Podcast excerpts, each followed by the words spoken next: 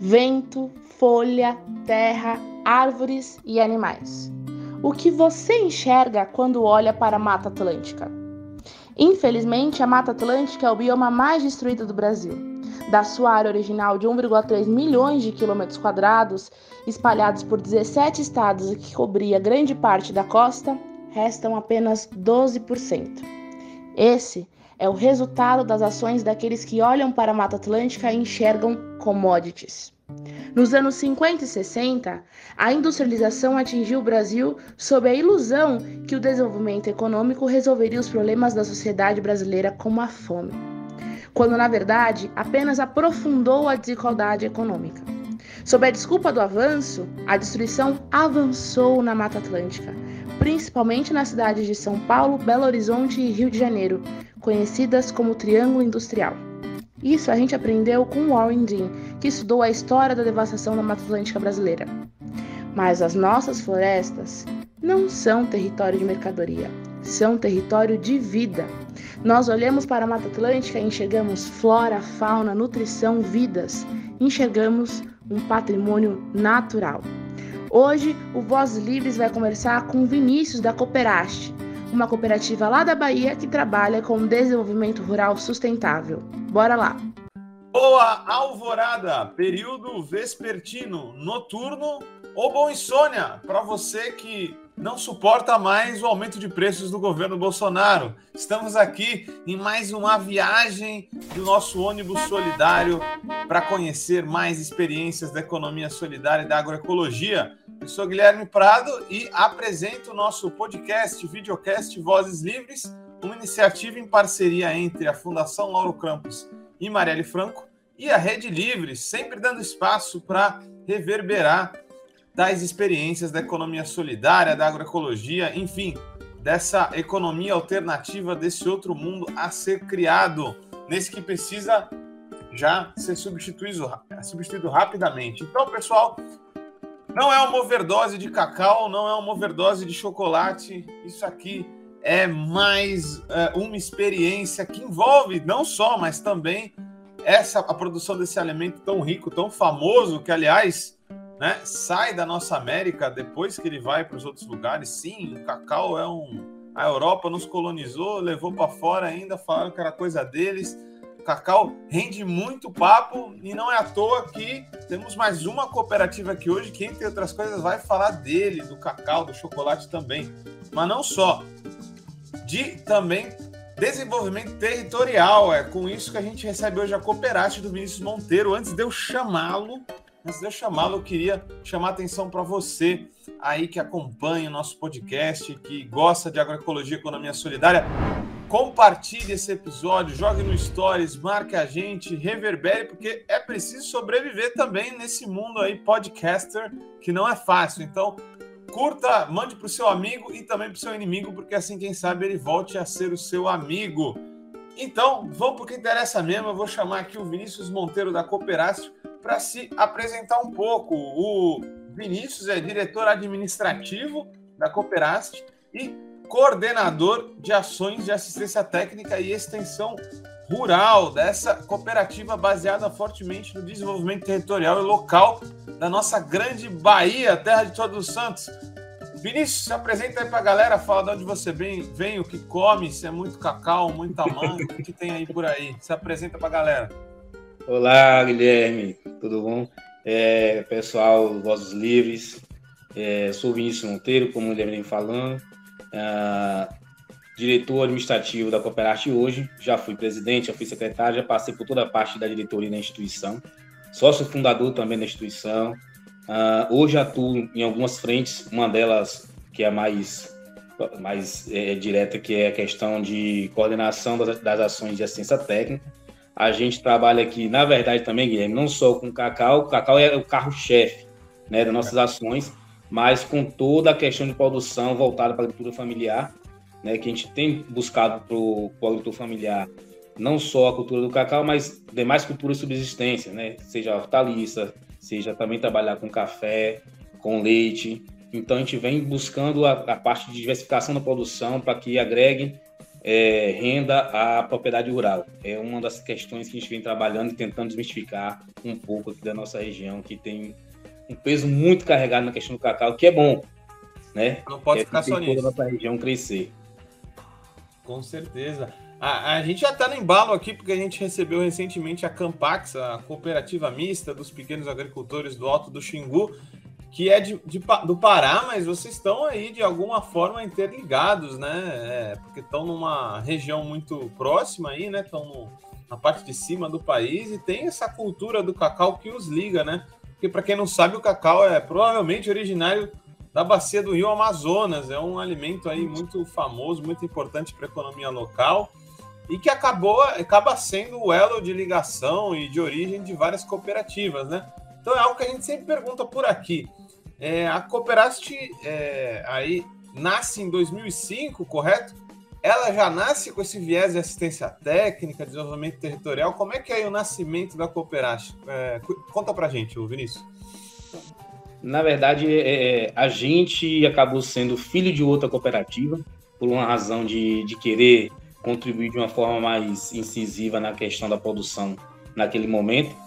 A gente, um grupo de técnicos, né? Eu e mais dois, três companheiros, Wesley, Marcelo e mais duas companheiras mais, Marcela, Marcela e Marília, a gente encabeçou essa ideia de, de, de formar uma outra instituição com um viés voltado um pouco mais para a questão do fortalecimento da produção, das bases produtivas na questão do cacau, naquele momento.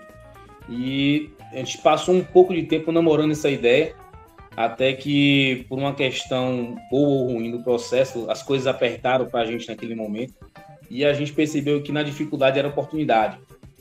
E a gente iniciou um processo de prestação de serviços, né, a, a, princípio ainda sem, sem uma parte formal para poder representar, e de um pouco de tempo depois, coisa de oito meses a um ano depois, a gente conseguiu entender que era importante a gente ter essa estrutura né, chamar mais parceiros para o processo e construir a cooperativa, que no início do processo a gente começou fazendo, elaborando projetos para comunidades, projeto de comercialização, naquele momento o, o PA era um projeto de comercialização que poucas comunidades conheciam, 2003, 2005, é, ainda era processo de difusão dessa ideia do, do, do, do PA, do Programa de Aquisição de Alimentos, tanto de estoque como de, de doação simultânea, e a gente começou é, trabalhar com essa questão de elaborar projetos, de programa de aquisição de alimentos, que é o, o, o PA, e direcionar essa, essa, essa, essa, esses recursos de comercialização para as comunidades que a gente tinha contato.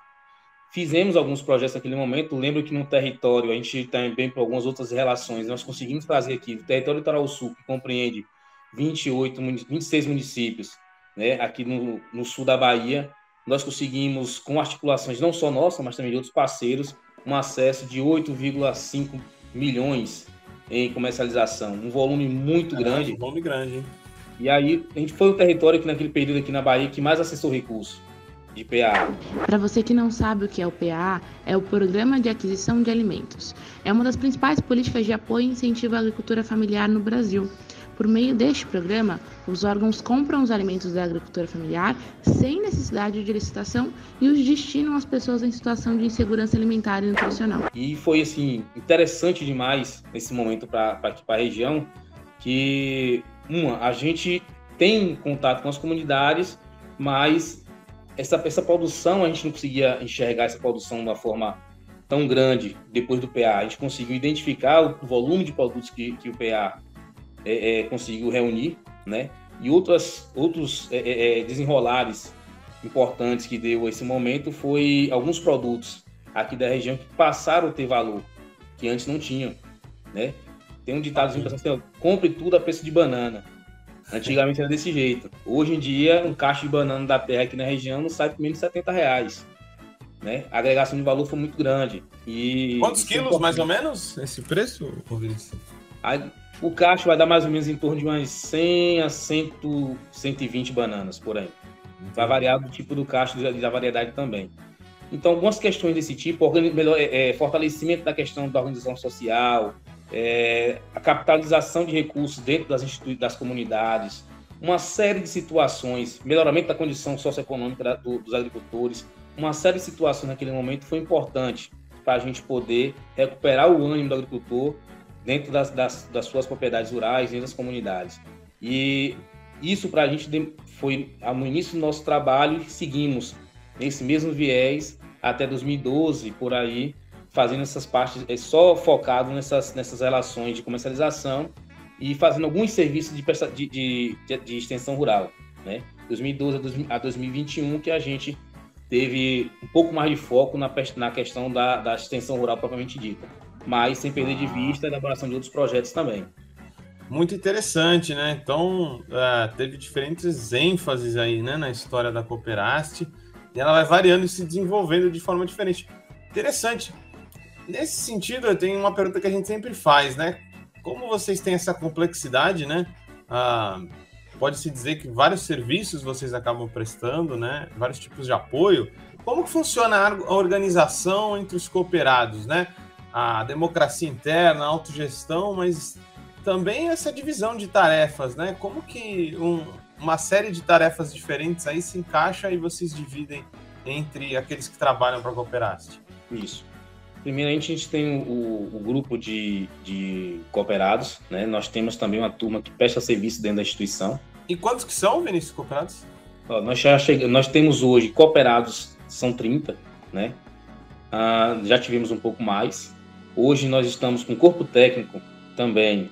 É, já chegamos a 38, nós estamos um pouco menor, porque já que são vinculados a alguns projetos nossos também. É a turma que presta serviço para a instituição. E nós estamos hoje com, se eu não me engano, para não ser 24, são 24 técnicos, entre coordenadores e técnicos de campo, que prestam serviço dentro dos projetos para a gente. Né? Uma turma essa aí é dentro da instituição, outra turma é que tem um vínculo empregatício. Entendi. E, e, essa divisão de tarefas aí? É, porque tem vários tipos de serviço, né? Você disse, então, a, além da assistência técnica, tem projeto de melhora socioeconômica das comunidades. Como é que é? Uma galera que é mais especializada numa coisa na outra ou você já tem um grupo que mexe com tudo? Vou falar a verdade. A gente, em, em, cooperativo, no movimento, como a gente já sabe, todo mundo acaba fazendo tudo, é né? Aí. A gente tenta se dividir, mas no final das contas acaba um sempre tendo que estar tá trabalhando na, na, na, na, barraquinha do outro. É, a gente busca, da melhor forma possível, de, da melhor forma possível, a gente dividir é, por projetos, primeiramente, né? Cada grupo atua dentro de um projeto e também, como a gente é formado dentro da nossa, da nossa equipe, tem uma equipe multidisciplinar, né? tem a parte do pessoal que planeja, a parte do pessoal que faz a gestão. Normalmente, quem faz a gestão, a gente tenta concentrar a gestão dentro da diretoria por causa de algumas situações administrativas, que depende de fato da decisão da diretoria. E a parte de gestão dentro dos projetos são os coordenadores. Né? E a relação direta com os agricultores, que é o pessoal que a gente atua diretamente, né, são os, os beneficiários das nossas ações diretamente, é, são os técnicos que a gente tem em campo. Hoje nós estamos com 22. Eu, rapaz, 22 em campo. 22 técnicos em campo. 16 técnicos em campo, 20 técnicos em campo. Essa turma, eles, cada um deles atua com um grupo mais ou menos aí em torno de 90 agricultores nossa, são muitos agricultores na base. Muitos agricultores, né? A gente busca, mas aí no caso eles não atuam sozinhos. A gente tenta buscar a complementação de ações e a gente busca também é, o máximo possível dar o apoio em outras ações, né? Vamos supor, tem a parte produtiva, que é o técnico que está mais relacionado no campo, né? Tem as situações socioassistenciais que a gente tem, outros profissionais que vão dar conta do, do, do recado, a turma que elabora projetos que busca, que busca também as relações institucionais. Então, dentro do, de, uma, de um projeto só desse, a gente tem vários atores é, contribuindo. É, não fica tudo nas costas de uma pessoa só. Bacana, né? É, é uma base grande de agricultores que acaba se envolvendo. Isso tudo aí é, é, tudo na região ou a área de atuação de vocês se espalha pela Bahia inteira ou outros estados também? A gente queria ter uma ação um pouco maior, né? Mas no momento a gente atua dentro do nosso território, que são os 26 municípios que eu falei, mas numa região um pouco mais restrita. Nós estamos hoje com 2.160 famílias é, no eixo de 14 municípios. Né, que a gente pega de um, de um, do limite de um território, que é, chama Cidade de Mascote, e segue até Maraú. Então, pega uma faixa, uma faixa litorânica de 14 municípios, que aí a gente desenvolve essas ações de assistência técnica e captação de recursos também. E tem umas praias boas aí, hein? Tava fuçando uma. Tem, tem, tem sim. Itacaré, Ilhéus, Maraú, Canavieiras. Ilhéus é um pouco mais também. famosa, mas também tem várias cidades ali adjacentes, né? Praias lindas. Venham para cá visitar a gente. Aí, Venha ficar nas fazendas aqui, venham. Já fico propaganda do ecoturismo. Ótimo. Muito forte aqui também, muito bom.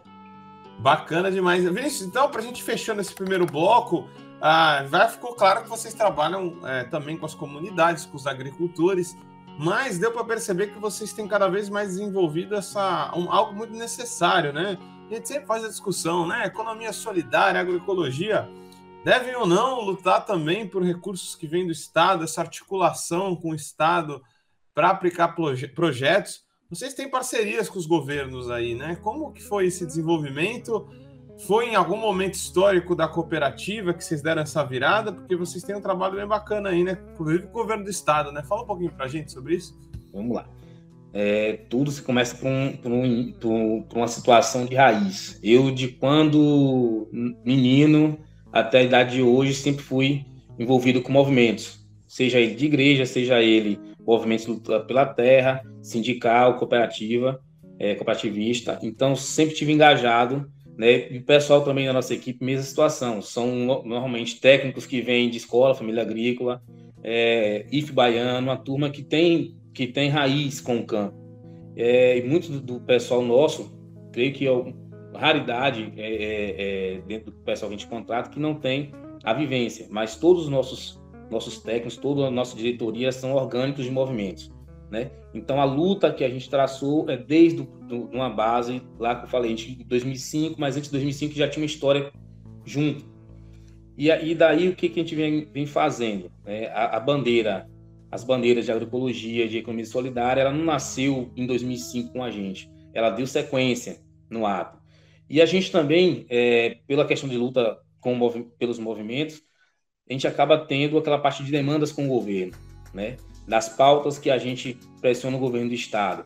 E mesmo antes, aqui na Bahia, da, de, uma, uma, uma questão de tomada de governo de uma direita com a esquerda, vale salientar uma questão dessa, é, nós já tínhamos articulação né, e as brigas e as lutas de demandas com o governo. Após isso, né, 2006 para cá, nós tivemos uma abertura, né, a gente apresentou uma, um grupo de, de, de movimentos da Bahia apresentou uma proposta para o Estado, né, para a criação de uma superintendência. O Estado achou interessante, criou naquele momento uma superintendência.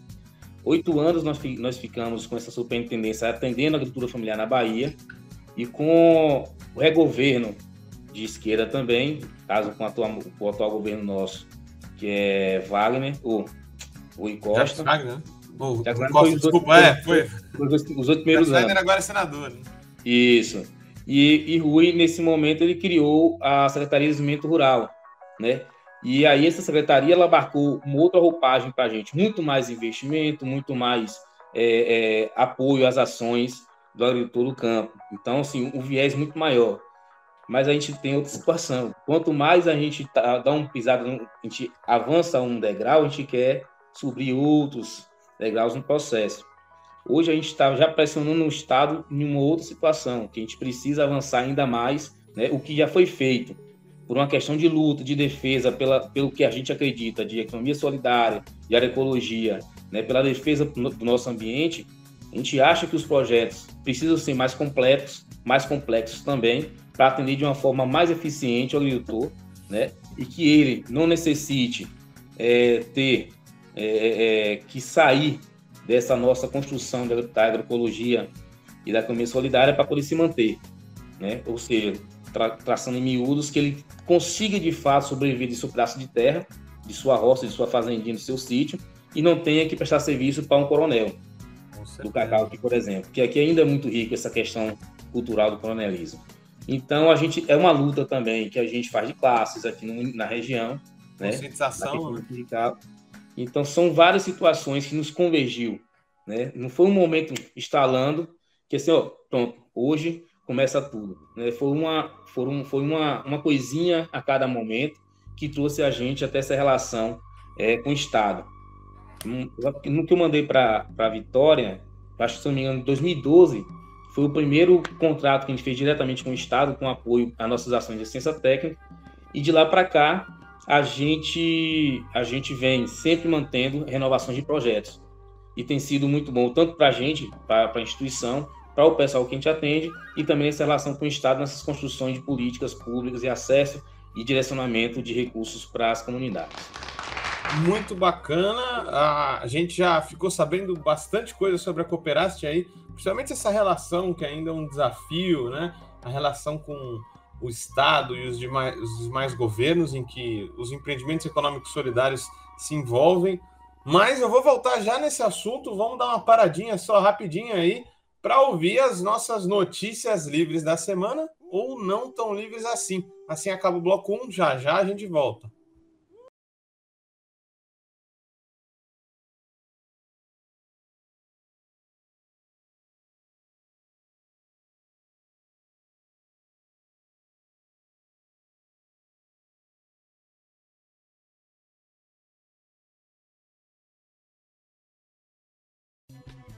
Voltando agora aqui no nosso bloco 2, o nosso Vozes Livres, aqui com Vinícius Monteiro da Cooperast, falando sobre essa experiência fantástica que envolve desenvolvimento territorial, desenvolvimento local, agroecologia, economia solidária e muito cacau. Mas a gente passar para essa parte da questão da agroecologia, eu queria voltar um pouquinho no bloco anterior, Vinícius, e perguntar para você como é que foi então a relação com o governo, no caso que vocês têm mais proximidade do governo do estado, Nesse contexto de pandemia, ele foi atuante? Houve dificuldades? Como é que foi? Porque por aqui, por exemplo, a gente teve imensas dificuldades, né? Muitos governos municipais e estaduais pararam de comprar dos agricultores, ficaram com a produção no chão sem ter o que fazer. Isso deu um, um senhor impacto, né? E fecharam geralmente com empresas de cesta básica. Enfim, a agroecologia foi muito impactada, a agricultura familiar também. Como foi aí esse período? Fala pra gente nós tivemos algumas, algumas situações interessantes, principalmente na instituição. É, nós tivemos uma abertura para a elaboração de projetos e acesso a, a, a projetos para poder atender comunidades. A gente, o, o, Estado lançou aqui o edital emergencial, que é para poder fazer produção de alimentos. No entanto, dentro daquela roupagem, já era para ter sido aplicados recursos, há uma morosidade na questão de aplicação de recursos públicos o Estado é, buscou, né? não vou dizer que, que não teve a ação, mas buscou em muitos momentos fazer o melhor possível né? nessa relação nossa. A gente também teve muitos momentos de confronto, porque a gente precisou ter um retorno mais para a gente do Estado. Uh, vou falar de novo, quando a gente já tem algo que é, que é nosso, a gente tem a buscar uma coisa maior e melhor. É, é, é o normal do ser humano, né? É, o que a gente buscou no, no momento é garantias, primeiramente, das, dos contratos que a gente tem de relação com o Estado, para poder a gente continuar é, atendendo as comunidades e aplicando as ações, certo? Daquele momento, no primeiro momento, a gente teve, por orientação do Estado, é, que a gente parasse muito mais para uma questão de proteção da nossa equipe, proteção do, do, dos agricultores também, para que a gente não fosse é, um, um, um, agente de contaminação e nem a gente também fosse se contaminar nas, nas, nas áreas. E aí, de então, a gente, entendendo que, que era necessário uma ação, e o Estado também se propôs, ó, a ação de assistência técnica, no segundo momento, entendeu que é uma ação necessária. E aí nós criamos, é, em diálogo com o Estado, é, alguns, ajustes, alguns ajustes emergenciais, né, traçado isso com os municípios, onde o município abriu uma, uma portaria junto com, a, com o Estado e junto com a cooperativa, para poder a gente prestar as ações e poder entrar nos, nas fronteiras das comunidades. Porque aqui no caso aconteceu algumas barreiras onde só entrava veículos dos municípios, né?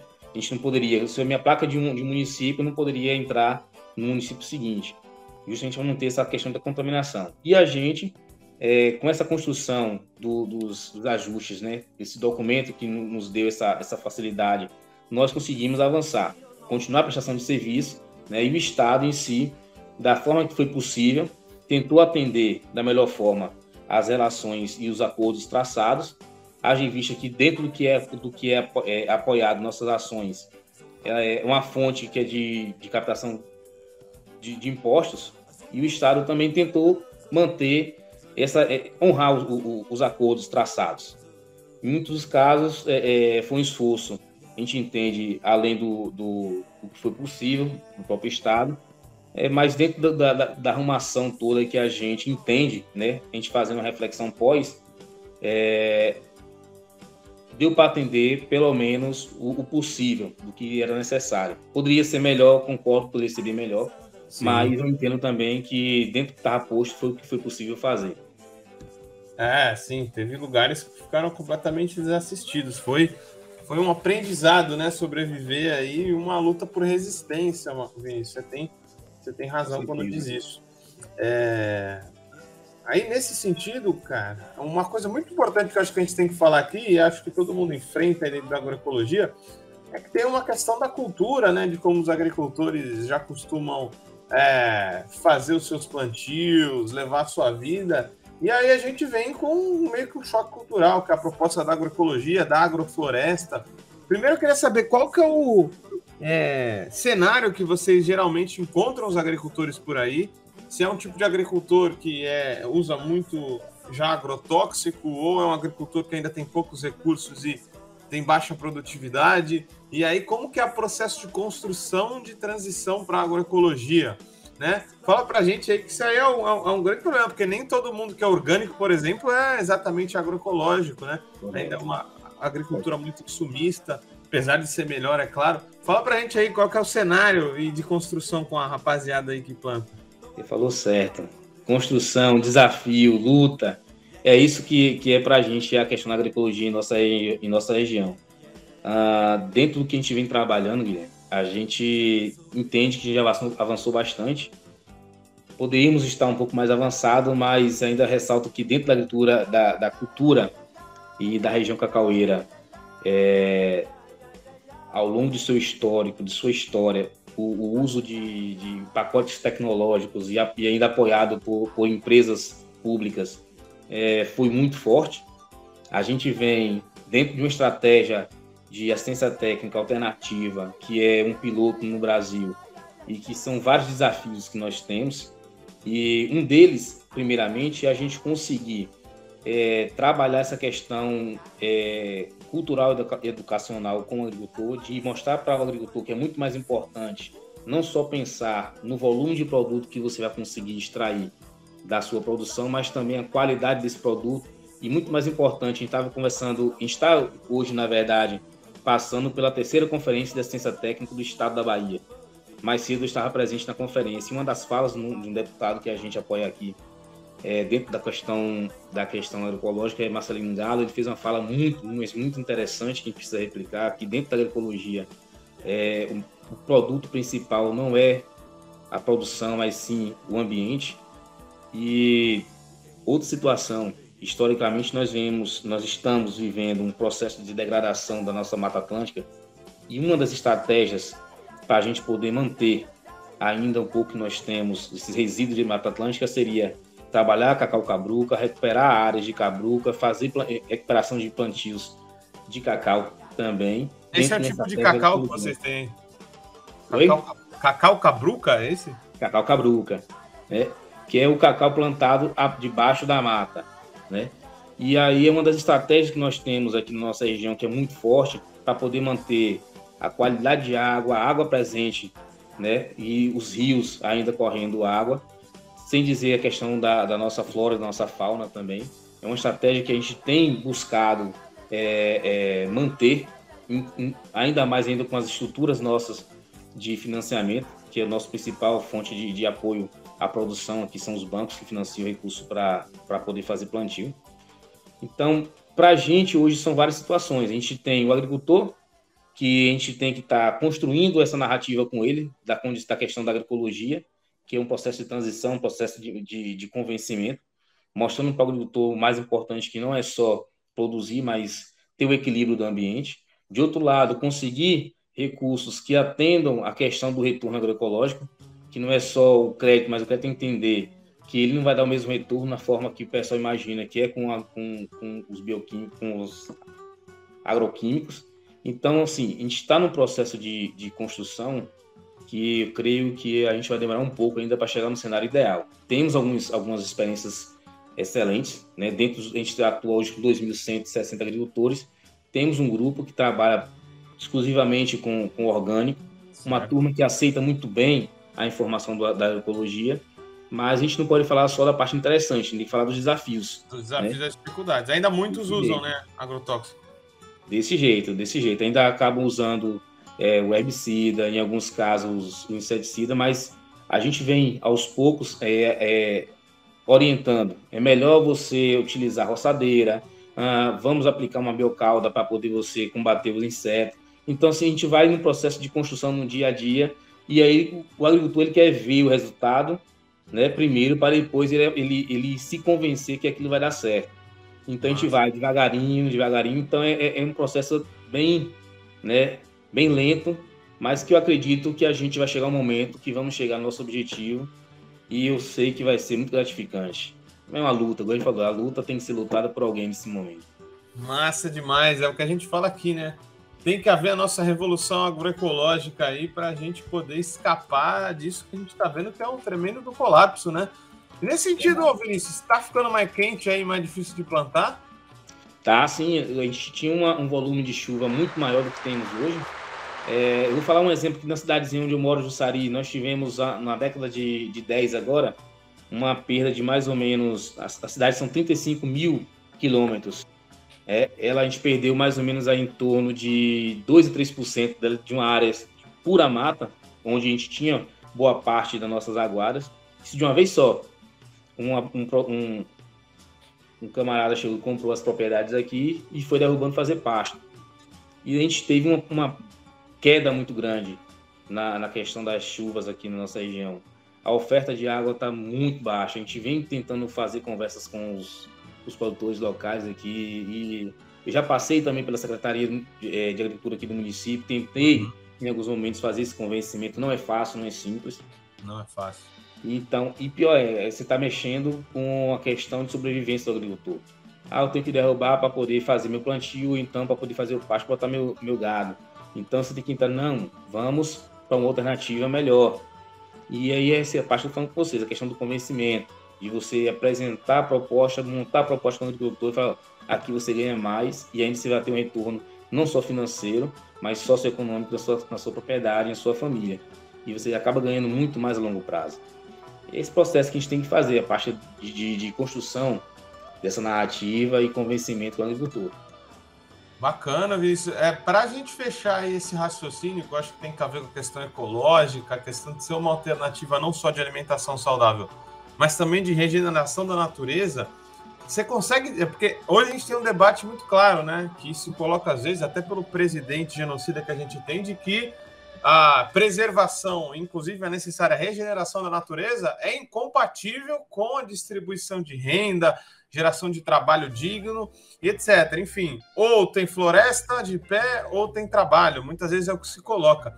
Você consegue já ver com o trabalho de vocês, ou vocês conseguem afirmar já com objetividade que é possível, com a agroecologia, por exemplo, preservar e regenerar a Mata Atlântica, gerando trabalho, renda e bem-estar para a população?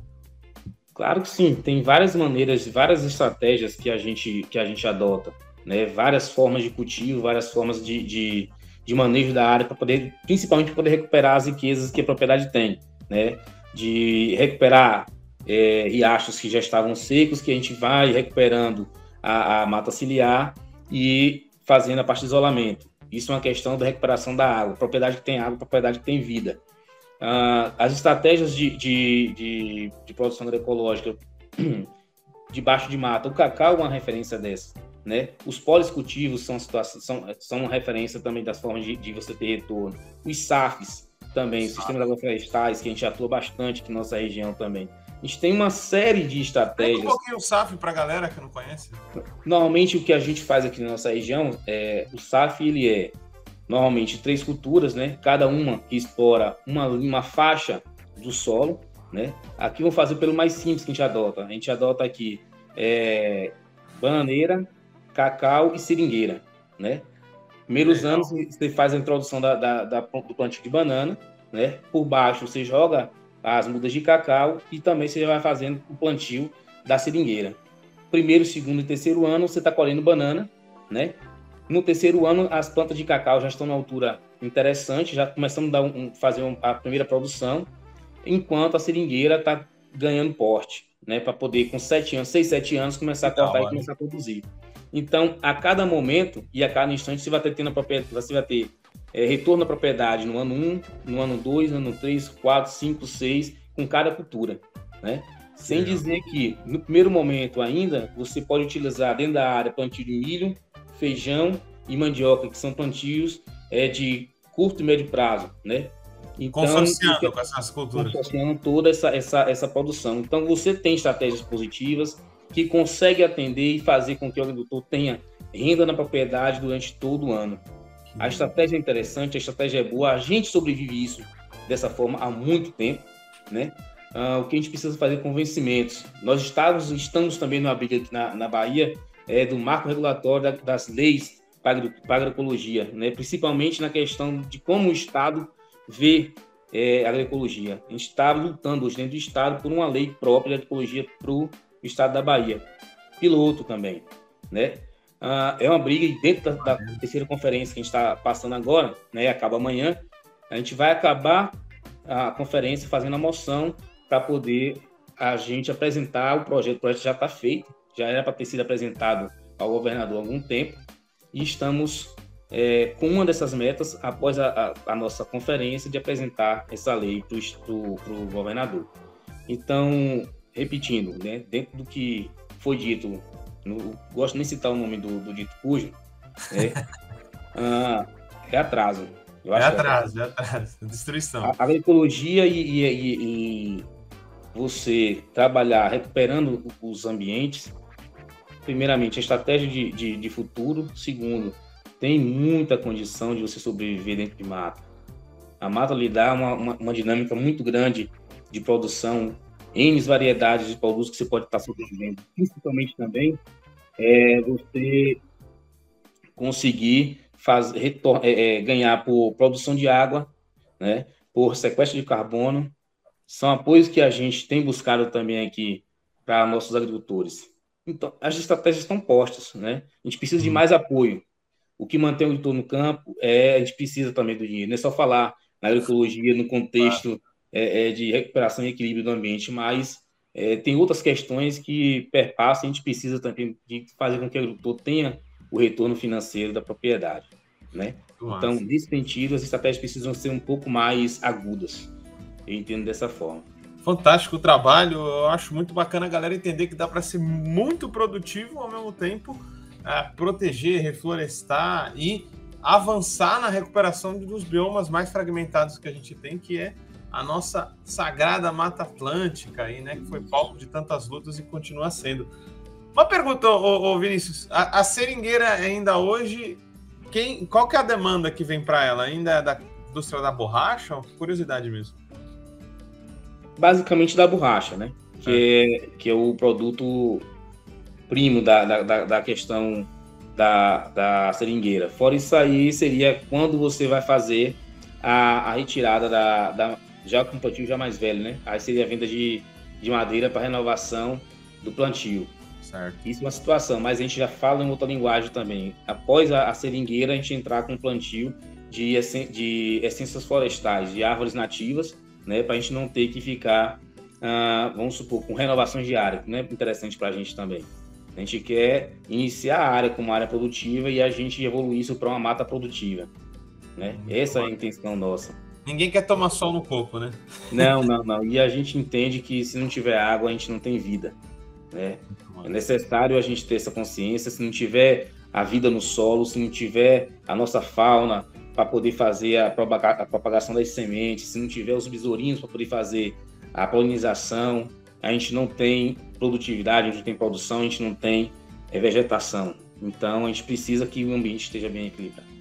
Massa, muito boa essa fala do Vinícius. Assim que a gente vai fechando nesse esse bloco para ir para o último. E lembrando, né? Tem uma galera aí meio conservadora que só vê complexidade nas máquinas, no aço e no ferro, mas não há nada mais complexo do que a agroecologia no sentido de deixar cada vez mais a complexidade da vida é mais avançada, né? Quanto menos floresta, menos complexidade da vida. E aí a gente se dá mal, né, Vinícius? Desse jeito. É isso aí. Agora, ô, ô, ô, Vinícius, para a gente fechar aqui, nós, a gente tem a última parte do nosso programa, que é o Besterol Nutritivo. É um papo mais descontraído ou não também, às vezes é meio reflexivo, para conhecer um pouco melhor os nossos convidados. E a gente sempre começa perguntando qual que é o seu rango agroecológico ou não, né? Favorito por aí pela Bahia.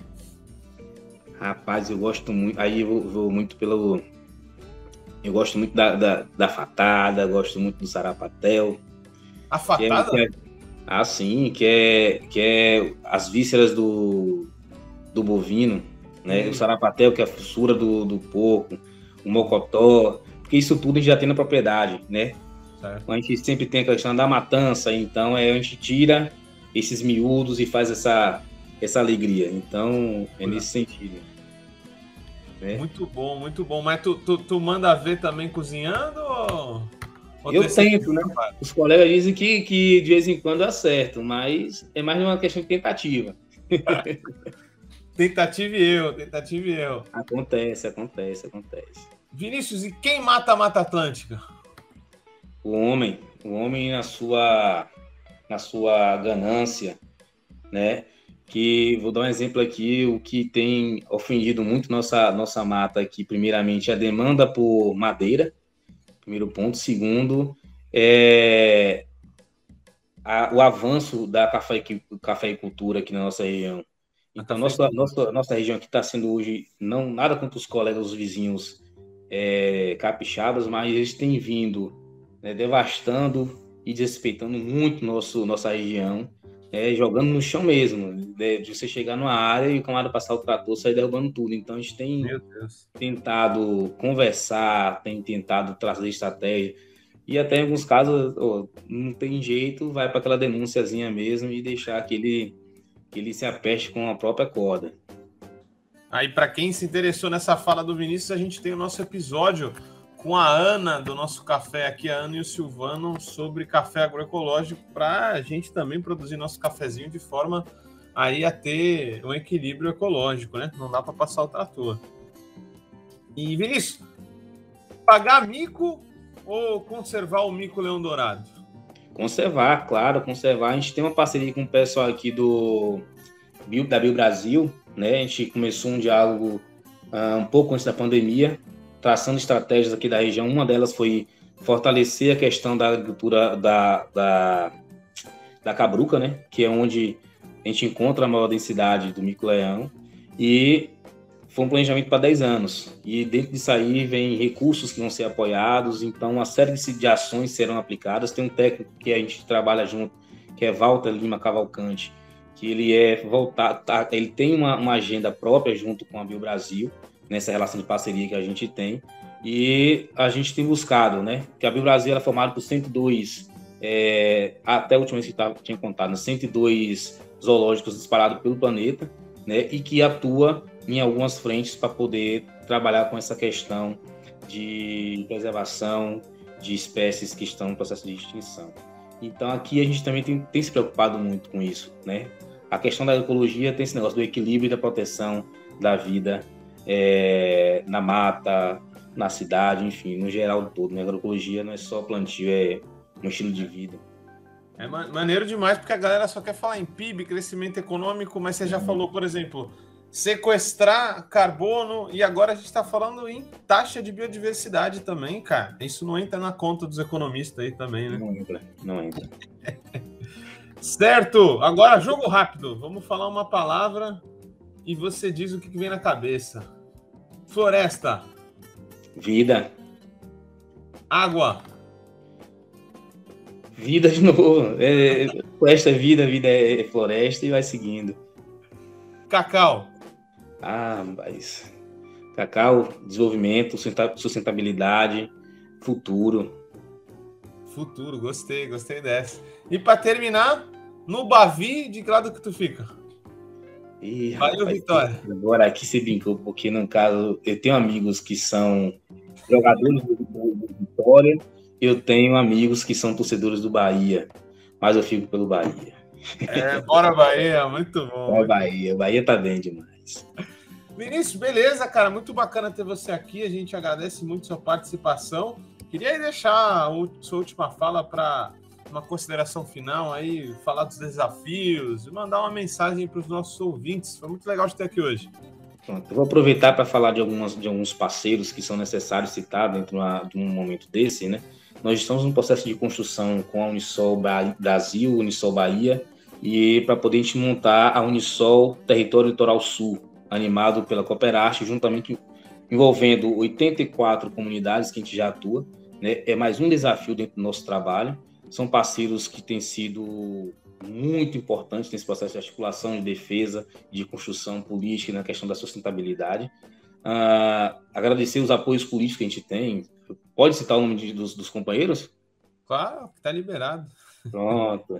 Nós temos aí o companheiro Rosenberg, que é um deputado que é muito engajado no processo. Ele é, ele é um, vou dizer assim, sem, sem emoção, é um camarada que tem cuidado muito da nossa região, tem cuidado muito nessas ações que a gente vem prestando. É bom citar. Temos o, o companheiro Josias, que é hoje secretário do, do, do, do, do Estado, parceiro também importante. É, temos muitos outros parceiros, tem o Lenz Almeida, que hoje ocupa uma, uma, cadeira muito importante dentro do Estado, que é um dos apoiadores muito importantes para a gente também. Né? E as outras lideranças aqui, vou citar um, um, companheiro que é da questão que defende a agroecologia, a defende os povos da mata, que é Joelso, ele é um entusiasta muito importante do processo. Agradecer a Marcelo, que é o companheiro da Cooperarte também, a toda a equipe da Cooperarte, a vocês, né, por ter dado esse espaço para poder falar um pouquinho da cooperativa, falar um pouquinho das experiências nossas e que a gente possa ter outros momentos, que vocês possam vir aqui também com a gente, conhecer nosso espaço, conhecer um pouco a nossa realidade. Pode vir que a gente está com portas abertas, braços abertos, esperando vocês. Para beber um suco de cacau, para poder andar na roça de cacau, enfim. É isso que eu ia falar, quero experimentar esse cacau aí. As coisas têm chegado para esse lado ou ainda não está vindo para cá produção, Vinícius? Estamos aqui em Santos, Baixada Santista, São Paulo. Você, ah, olhe bem, uh, você fala uma questão da nossa produção ir até. É, é isso. A, a, o, o, nosso cacau normalmente ele é consumido na região. Na região. E outra parte é exportada, né? O cacau nosso. A gente tem estratégias também aqui na nossa região que são unidades, igual eu falei que eu falei para a Vitória. Nós temos investimentos dentro de comunidades nossas que é para produção de níveis, né? e um outro investimento que é para poder trabalhar com comercialização de, de amêndoas, né?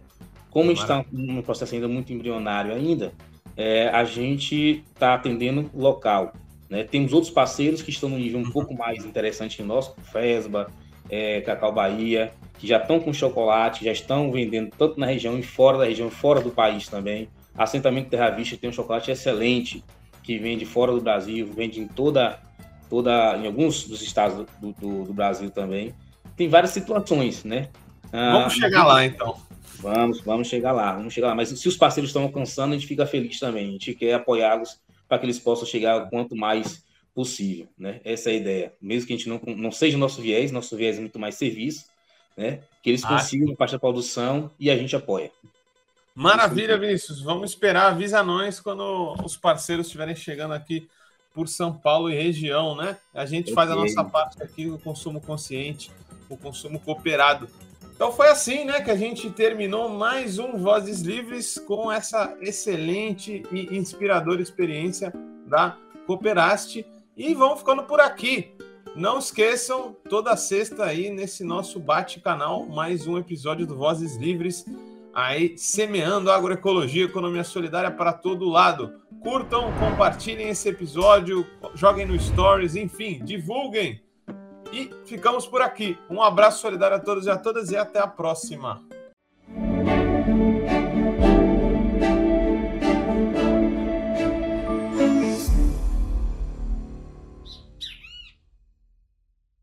Este programa é uma realização da Rede Livres em parceria com a Fundação Lauro Campos e Marielle Franco, produzido de forma cooperativa pela equipe.